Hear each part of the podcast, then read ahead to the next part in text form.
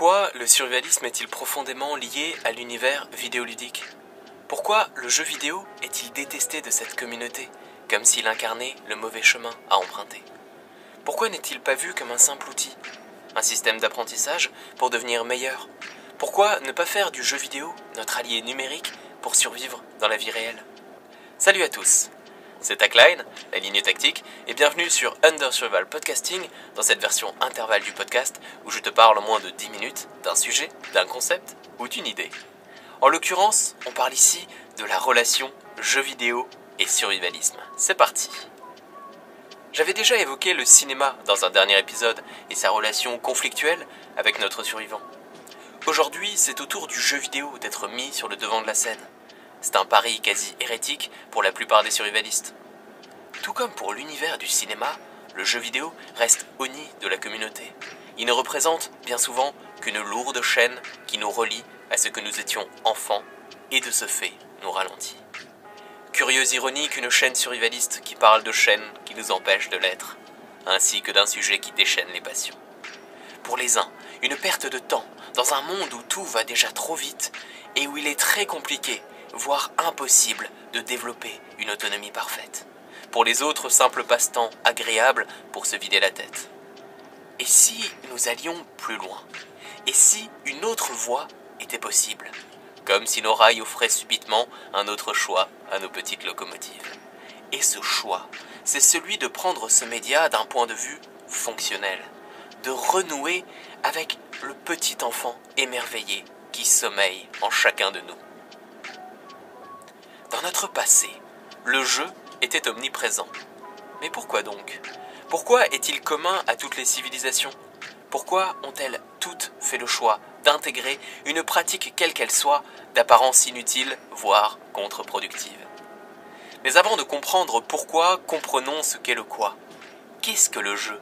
Est-il une simple émanation culturelle, le témoin de notre évolution technique, technologique et spirituelle, qui montre simplement par son inutilité que nous avons réussi à nous émanciper de nos besoins primaires? Ou serait-ce l'inverse? Comme une loco à rebours, serait-ce le jeu qui serait à l'origine de la culture? Mais n'est-ce pas là une vision trop humaine des choses? Pour beaucoup, le jeu étant partagé par le règne animal, il n'a donc aucun rapport de filiation avec notre univers de bipèdes pensants un brin arrogant peut-être. Il n'est que l'expression d'une activité née de l'imaginaire, hors du cadre de nos activités classiques, dénuées d'intérêt matériel ou d'utilité quelconque à première vue. Libre expression d'un besoin impérieux. Cette activité de l'esprit pour l'esprit va bien au-delà d'un bilboquet, d'un jeu d'échecs, de Fortnite ou de Call of Duty. Il se cache et réside parfois là où on l'y attend le moins, comme à travers ces lignes que j'assemble, un brin amusé justement. Le but étant de t'offrir quelques sonorités entraînantes pour dérouler une pensée, le temps de quelques arrêts de train. Le jeu est donc fils du besoin, ou devrais-je dire ils sont, car semblable aux quatre cavaliers de l'Apocalypse, le jeu devient multiple. Le premier fils serait Agon, né de la compétition et du combat, rendu équitable par des règles précises mettant en avant un vainqueur impartial. Sa sœur, l'Aléa, préfère affronter le destin à grands coups d'incertitude et de probabilité. Mimicry à présent, rejetons espiègle de l'illusion qui te force à revêtir les habits d'un autre, à devenir ce que tu n'es pas. Ilinix qui pourchasse le vertige lui-même et te propose de détruire la stabilité de ta propre perception nos quatre compères parcourent les landes d'un ancien jeu de rôle sur ordinateur, où c'est la guerre qui construit le monde. Ils évoluent entre la vieille cité de Padia, symbole de liberté, de distraction et de fantaisie, et de l'autre côté le sombre bastion de Ludus, dont les habitants éprouvent une fascination inquiétante pour la difficulté gratuite. Laissons-les donc arpenter le vaste monde numérique, dans lequel ils ne sont pas piégés, pour nous reconcentrer sur ce qui encadre notre pratique ludique mais pas n'importe quel cadre, celui dont on édicte nos propres règles, nos propres lois, mais auxquelles les autres n'ont pas le droit de déroger, sous peine de sanctions et autres bannissements mettant fin au jeu lui-même. Il est donc constitutif d'un espace-temps, qui trouve racine dans le réel pour le fuir ou le transcender, une zone illusoire qui nous offre un semblant d'égalité, un moment qui dépasse notre propre statut social, où le faible peut devenir fort, le pauvre riche et le riche pauvre. Le jeu devient donc acte de pouvoir, prouvant notre capacité à modeler la réalité. Plus que ça, il devient prétexte à la connexion avec les autres, le besoin d'appartenance. Mais surtout, le jeu est facteur d'émotion. Pareil à un montage de film efficace qui n'a de raison d'être que pour créer l'émotion, le ludique partage une destinée commune. Mais le bonhomme, compteur de temps, défile. Alors il me faut augmenter la cadence de la loco de tête pour respecter les règles de notre jeu intervalle en ne dépassant pas nos fameuses 10 minutes avant d'entrer en gare, terminus de ce train. Nous allons donc enchaîner. Comment faire du jeu un outil survivaliste au service de notre résilience, de notre autonomie et de notre capacité à survivre? Encore une fois, si le mot survivalisme t'évoque bunker, masque à gaz et boîte de conserve, il semblerait que tu te sois égaré. Je te conseille donc de regarder ma vidéo et mon podcast qui explique la véritable signification du mot survivalisme. Le jeu est un moyen naturel d'apprentissage et c'est un des meilleurs outils pour cela car contrairement à la corvée de réviser ou d'apprendre que certains éprouvent comme s'ils étaient encore à l'école, le jeu nous fait oublier le temps qui passe. Il attire notre attention avec une simplicité déconcertante.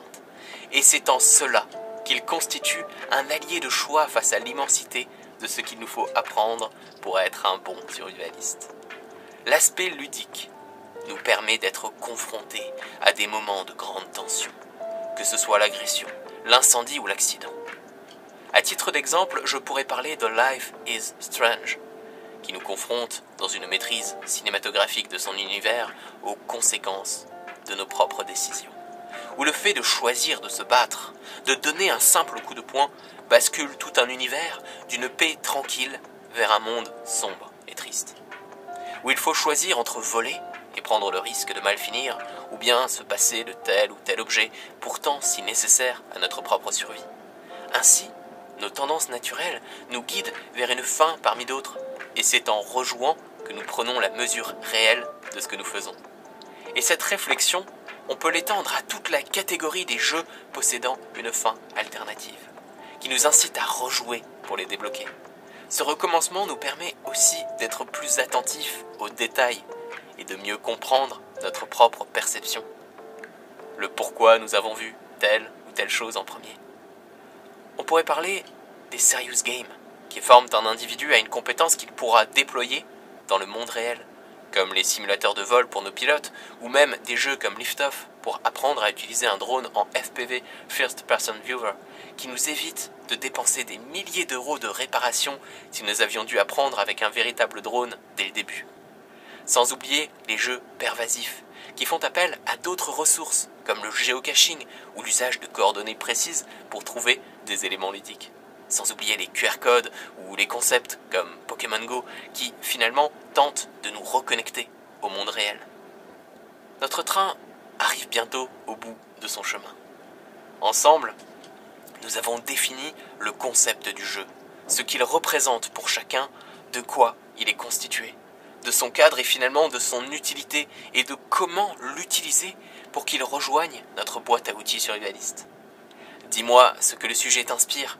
Dis-moi aussi quels sont les podcasts que tu préfères et pour lesquels tu voudrais voir une suite apparaître?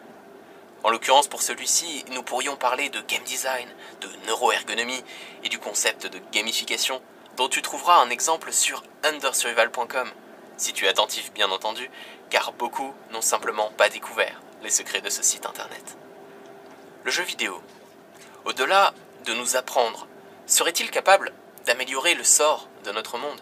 Serait-il possible de résoudre des problématiques graves de notre temps par la collaboration de différents individus, voire communautés, qui, sous couvert de jouer ensemble, finissent par découvrir les secrets de l'univers? Je n'en sais rien, mais une chose est sûre, quelques minutes de ton temps peuvent sauver des vies, à commencer par la tienne, et c'est déjà pas mal. Alors, abonne-toi.